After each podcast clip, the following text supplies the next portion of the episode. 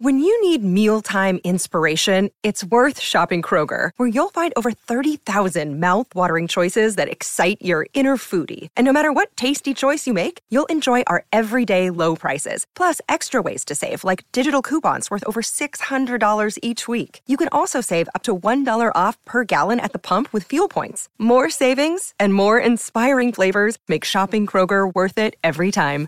Kroger, fresh for everyone. Fuel restrictions apply. Another day is here, and you're ready for it. What to wear? Check. Breakfast, lunch, and dinner? Check. Planning for what's next and how to save for it? That's where Bank of America can help. For your financial to-dos, Bank of America has experts ready to help get you closer to your goals. Get started at one of our local financial centers or 24-7 in our mobile banking app. Find a location near you at bankofamerica.com slash talk to us. What would you like the power to do? Mobile banking requires downloading the app and is only available for select devices. Message and data rates may apply. Bank of America and a member FDIC. Hola, esto es New Books Network en español.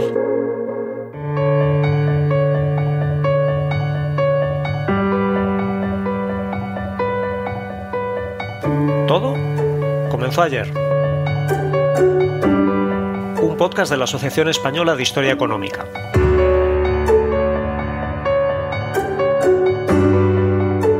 Hola, ¿cómo estáis? Soy Fernando Collantes de la Universidad de Oviedo y esto es Todo comenzó ayer, un programa para comprender nuestra economía y nuestra sociedad desde una perspectiva de largo plazo. Hoy está con nosotros Óscar Calvo González. Muchas gracias y bienvenido, Óscar. Muchas gracias, Fernando. Óscar Calvo González es economista del Banco Mundial, en concreto de su departamento de evaluación, y como tal ha dirigido operaciones de préstamo del banco en diversos países. También es profesor adjunto de la Universidad de Georgetown y previamente trabajó en el Banco Central Europeo. Se formó como historiador económico en la London School of Economics y hoy está con nosotros para hablar sobre su libro, publicado recientemente por Oxford University Press, titulado Prosperidad Inesperada. ¿Cómo escapó España de la trampa del ingreso medio? en el que propone una reinterpretación de nuestra historia económica durante la segunda mitad del siglo XX como caso de éxito que podría ser de interés para muchas economías que actualmente están en vías de desarrollo. Óscar, es imposible no comenzar, antes de nada, por el título. ¿Qué es la trampa del ingreso medio?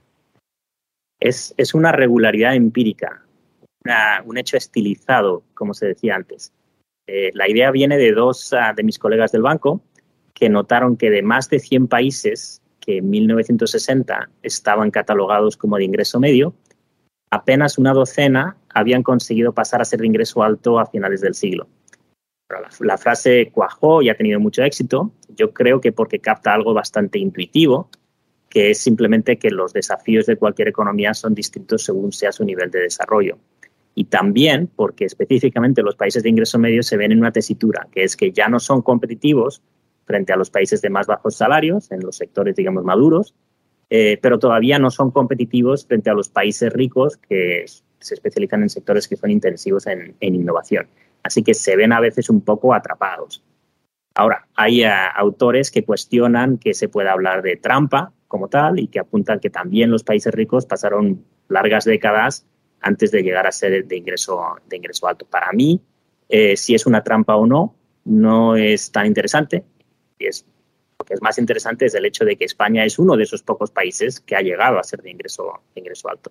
Y este es precisamente el primer motivo, aunque no el único, por el que yo hablo de una prosperidad inesperada, ya que desde un punto de vista estadístico, eh, escapar de la trampa de ingreso medio no es fácil. Porque tu historia comienza hacia 1950, cuando España estaría en esa situación, y nos presentas para España eh, un retrato en el que en plena posguerra civil la economía se encuentra más alejada que nunca antes en su historia de lo que podríamos llamar el mundo rico, y además está gobernada por un régimen que, eh, y, cito textualmente las palabras que tú mismo resucitas de los analistas de la CIA de la época, un régimen que es demasiado corrupto e incompetente para poder implantar un programa exitoso de recuperación económica.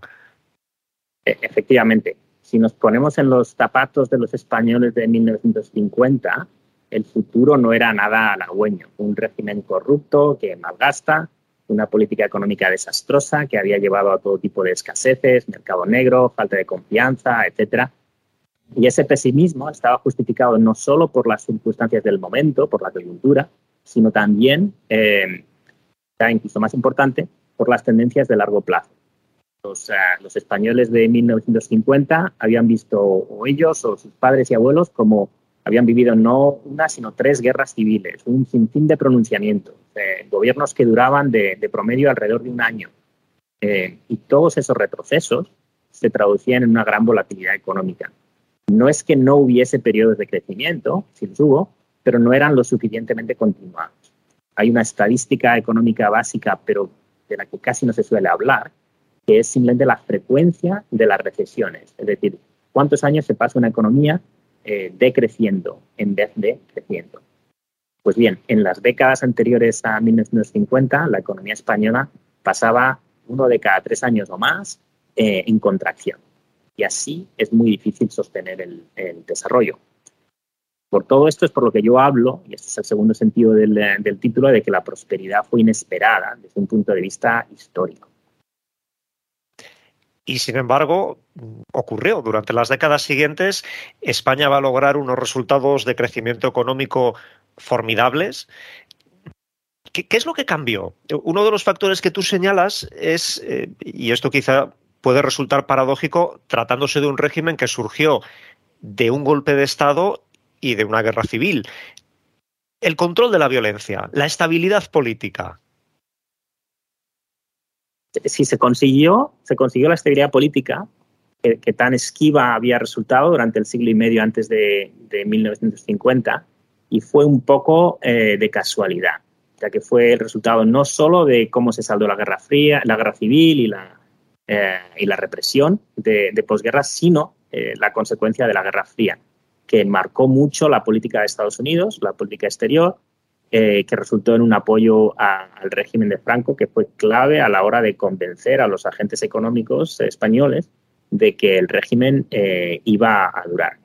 Ahora bien, por mucha estabilidad política que hubiese, con las políticas económicas de la posguerra no se hubiese crecido. Entonces, corregir esos errores y lograr una estabilidad macroeconómica fue el segundo pilar del, eh, del crecimiento. Y a este respecto yo tengo una visión diferente sobre los orígenes del plan de estabilización de 1959, que yo no creo que se explique debido a, una situación de crisis económica que lleva a tomar medidas eh, extraordinarias. Para mí, las medidas de estabilización y sobre todo de liberalización económica no se explican desde la inestabilidad económica, sino desde la estabilidad política, que cambia el horizonte temporal del régimen y le permite tomar determinados riesgos. Ahora, en cualquier caso, eh, y esto es lo más importante, tanto la estabilidad política como la macroeconómica son condiciones necesarias, pero no suficientes para, el crecimiento que se, que se dio. Ahí hay mucho más detrás. Hablemos de esas otras cosas, porque me da la impresión, Óscar, lo has aludido ya ahora hace un momento cuando has hablado del plan de estabilización de 1959, que tu visión de la política económica del franquismo es algo diferente de la habitual coincides con casi todo el mundo en que fue clave reabrir el país al exterior y liberalizar la economía, pero tú vas más allá y argumentas que también la planificación diseñada por los tecnócratas del régimen, que habitualmente es muy criticada, tuvo sus aciertos y, comentas que favoreció la formación de distritos industriales sin por ello eh, impedir que surgieran iniciativas fuera del plan por parte de, la sociedad civil, podríamos decir. Sí, esto es quizás lo más interesante del caso, del caso español, que para mí es un ejemplo de cómo se puede crecer sin tener instituciones o políticas perfectas y partiendo de situaciones difíciles. Para, para verlo hay que hacerse la pregunta opuesta a la del libro de Asimov y Robinson, que preguntan de por qué fracasan los países. Hay que hacerse la pregunta de cómo es que tienen éxito los países. A mí me parece que es aún más interesante esta pregunta de cómo algunos países consiguen el éxito pese a las dificultades y los, ah, y los obstáculos. Y creo que es una pregunta que no es habitual en la, en la historiografía económica española.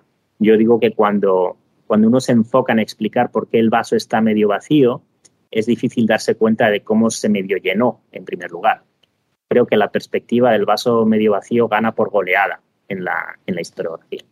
Pero bueno, ¿cómo lo consiguió España? Eh, más allá de esas condiciones, digamos, necesarias pero no suficientes estabilidad política y macroeconómica, pues hay muchas, pero yo destaco tres eh, brevemente aquí. La primera eh, es apertura, como decías, sobre todo al capital extranjero, que trae tecnología, al movimiento de personas, turismo, al comercio, aunque si bien en esto último hay que hacer algunas puntualizaciones porque parte del atractivo del capital extranjero al país era precisamente acceder a un mercado doméstico eh, protegido.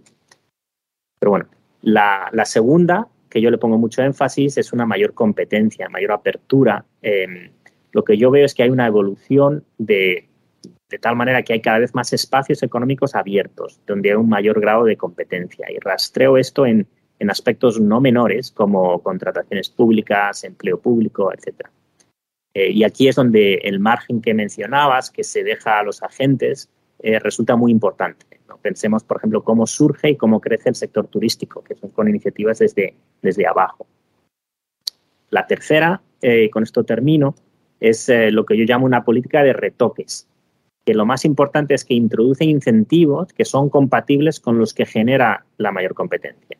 Por ejemplo, eh, el auge de la industria automovilística tras los decretos Ford, eh, a través de los cuales se permite a Ford eh, poner una planta en Valencia, pero se exige un mínimo de producción y contenido doméstico nacional y al mismo tiempo se restringe cuánto pueden vender en el, mercado doméstico, con lo, cual el resultado es que tiene que ser una planta eficiente para vender en el mercado, en el mercado internacional y que los digamos, encadenamientos del contenido nacional tienen que ser eh, eficientes. De ahí que, esta política de retoques, y este es ya simplemente un ejemplo, eh, ayuda a obtener algunas de las ventajas de la, competencia. Y esto me lleva eh, al tercer y último aspecto en el que yo digo que es inesperada la prosperidad. Es que, por ejemplo, el auge del sector automovilístico no es algo que, se esperaba. incluso hasta muy tarde, a finales de los 60, todavía no, no se esperaba. entonces, para mí, esas son algunas de las cosas que, más llaman la atención de este, eh, del caso español, que, al final, como decías antes, tuvo bastante éxito.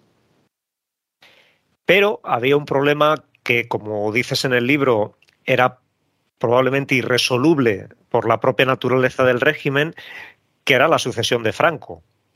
Eh, nos dices que esto inevitablemente iba a crear incertidumbre, inestabilidad. ¿Hasta qué punto crees que en lo económico el país salió bien parado de la transición? Porque en el libro también prolongas en parte tu historia hasta finales del siglo XX. Eh, ¿En algún momento comparas esa situación de la transición con la de alguien que está jugando a la ruleta rusa? Sí, uno, uno puede jugar a la ruleta rusa y sobrevivir, pero eso no significa que jugar a la ruleta rusa sea una buena idea. Eh, y yo digo que el crecimiento bajo Franco fue un poco como jugar a la ruleta rusa. ¿Por qué?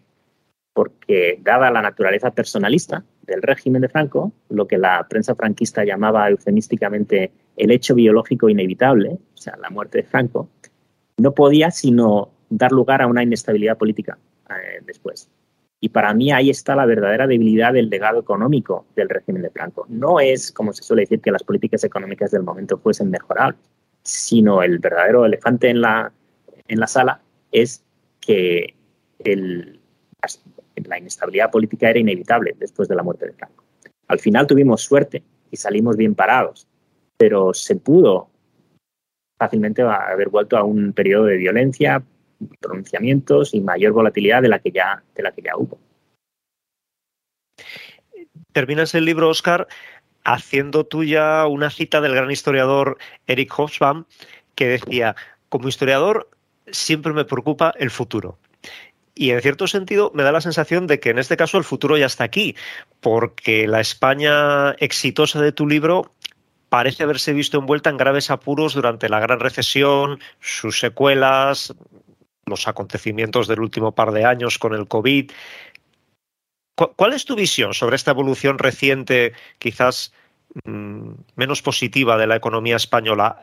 ¿Abandonamos el camino que estaba dándonos buen resultado o fue ese mismo camino el que con el tiempo también terminó trayendo sus propios problemas? Es una reflexión muy, muy cierta. De, hecho, el, crecimiento de la productividad ya se desacelera a mediados de los 80, como ha mostrado Leandro Prados de la Escosura. Eh, obviamente el tema es muy amplio eh, pero a mí me parece que hay algunas de las líneas que, yo apunto en el libro que son relevantes, si no para explicar, obviamente, no intento cubrir en los las últimas dos décadas, pero sí para tener en cuenta ¿no? a la hora de entender lo que ha pasado. Yo creo que sobre todo el papel que juega la competencia o la falta de ella, eh, hacia qué sectores, por así decirlo, se, se invierte eh, y hacia qué sentido se hacen esos retoques en las políticas, si son hacia mayor apertura, mayor competencia o, no. Pero tampoco hay que olvidar los fundamentos de estabilidad política y macroeconómica que también están en la base de todo lo que se, de todo lo que se, eh, se consiguió. Eh, comentaba al principio en la presentación, Oscar, que en cierta medida lo que haces con este libro es proponer que otros especialistas en economía del desarrollo tengan España, tengan a España como un caso de éxito, que podría ser de interés para muchas de esas economías actualmente en vías de desarrollo. ¿Cuál piensas que es la moraleja para estos países eh, con, bajos niveles de ingreso o niveles medios y que despiertan preocupación dentro y fuera de sus fronteras por el grado en el que pueden tener éxito? Eh, por usar una, frase que habitual, es si se puede. ¿no? Yo el motivo por el que realmente quería escribir este, este libro era realmente para esa, para esa audiencia. ¿no? Yo trabajo con países que están siempre en, tesituras difíciles y, ah, y, entonces para mí el caso de, España lo que muestra es que pese a tener, eh, digamos que una trayectoria de largo plazo complicada, como hemos, eh, como hemos visto, instituciones no perfectas, obstáculos de todo tipo, sí que hay ocasión para, el optimismo. Eh, obviamente no ocurre de manera casual, eh, hay muchas cosas que tienen que, quedarse, pero ese es el, para mí el, principal espíritu del. Óscar Calvo González, economista del Banco Mundial, profesor de la Universidad de Georgetown y autor del libro Prosperidad Inesperada, cómo escapó España de la trampa del ingreso medio, publicado en inglés por Oxford University Press. Muchas gracias por acompañarnos en el programa de hoy y esperamos poder verte pronto de manera presencial a este lado del océano. Ojalá. Ha sido un placer, Fernando. Gracias a ti y a todos los que nos escuchan. Nosotros regresamos en 15 días para cerrar la temporada y hablaremos entonces con Ángel Calvo acerca de la historia del sector de las telecomunicaciones en nuestro país, porque también en lo que a tecnología de vanguardia se refiere, todo comenzó ayer.